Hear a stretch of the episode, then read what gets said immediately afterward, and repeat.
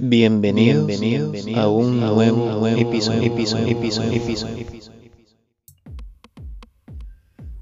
Recientemente Google presentó la conferencia para desarrolladores en la cual dio a conocer grandes novedades y mejoras en sus servicios.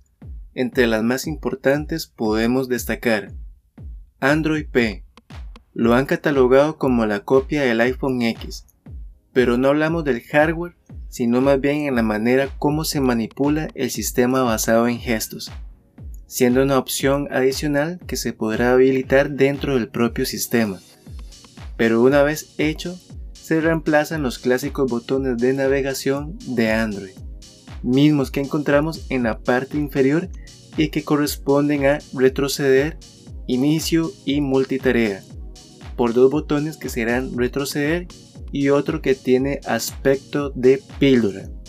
Este último botón en forma de píldora cuenta con varias funciones distintas dependiendo de la dirección de desplazamiento. A modo de ejemplo, si lo deslizamos hacia arriba, se abrirá un menú de multitarea con el dock muy similar al funcionamiento en iOS 11. Si el botón es deslizado de derecha a izquierda, se mostrarán todas las aplicaciones abiertas, siendo un botón bastante funcional y que podremos testear una vez que esté disponible en el mercado. Es importante mencionar que Android P se encuentra en fase beta, por lo cual no es un producto o sistema operativo final. Otra funcionalidad que han implementado en esta nueva versión de Android es un dashboard llamado Bienestar, mismo que mostrará información relevante al uso del smartphone. Por ejemplo, reflejará el tiempo que pasamos en nuestro dispositivo, en cuáles aplicaciones te conectan más y por cuánto tiempo. En pocas palabras, lo podemos catalogar como un monitor que servirá para controlar la dependencia que tienen muchas personas del dispositivo móvil. Al poder contar con toda la información detallada, cada usuario podrá determinar y aplicar las acciones correspondientes para evitar esta dependencia. Google Assistant. El asistente personal de Google recibe una buena dosis de novedades y actualizaciones, incluyendo seis nuevas voces con tonalidades más naturales y no tan robotizadas. También han implementado un nuevo modo de comunicación natural denominado Duplex, y con ayuda de la inteligencia artificial de Google Assistant es capaz de mantener conversaciones con negocios locales como si se tratase de una conversación entre dos personas. En la prueba demostrada en dicha conferencia, se pudo observar cómo Google Assistant solicita una reserva para un corte de cabello en un horario y día específico.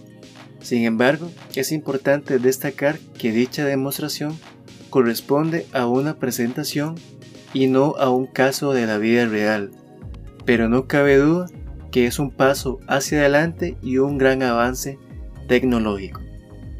Google Fotos. La inteligencia artificial toma gran protagonismo en toda la plataforma de Google.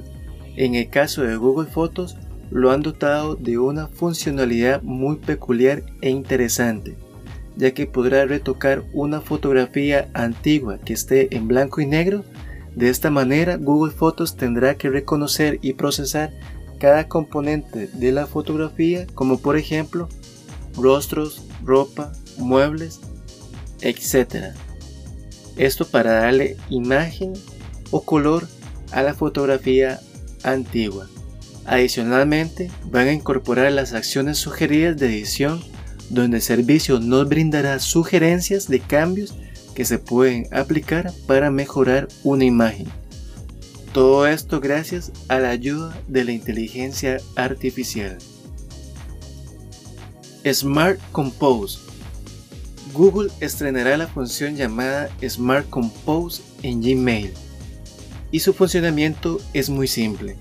Al iniciar una redacción veremos cómo Gmail nos empieza a sugerir frases en color gris con el objetivo de completar el mensaje de manera rápida y con escasa intervención por parte del usuario.